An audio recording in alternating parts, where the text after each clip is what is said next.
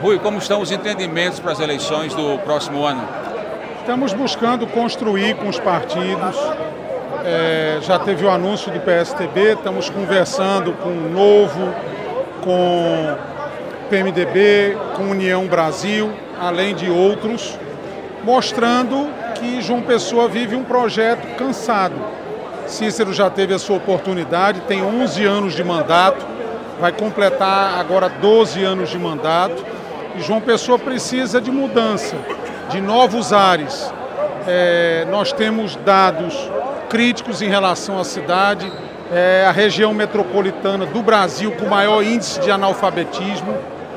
Nós temos a pior nota de todas as capitais do Brasil no Previne, na atenção básica, a terceira pior gestão fiscal é, de todas as capitais do Brasil. Quer dizer, eu citei aqui três dados que são gravíssimos no aspecto de gestão que afetam a vida das pessoas. Uma cidade que não tem atenção básica é onde as pessoas normalmente não conseguem uma consulta especializada, um exame, um remédio, e isso é muito grave.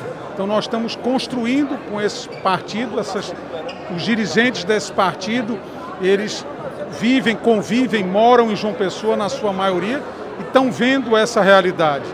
E nós estamos buscando construir uma chapa, uma coligação exatamente nesse sentido, no sentido de mudança, de renovação.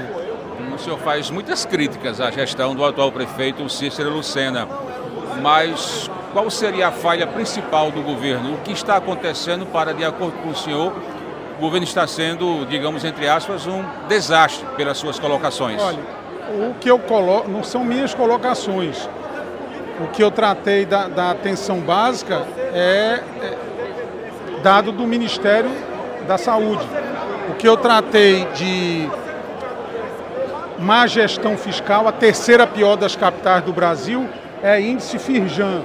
Então tudo aqui tem é, é, é, da onde você pegar o dado, não são dados de Rui Carneiro. E esse é o, o que eu estou assistindo. A situação de João Pessoa é uma situação grave. E olhe que João Pessoa tem um grande orçamento.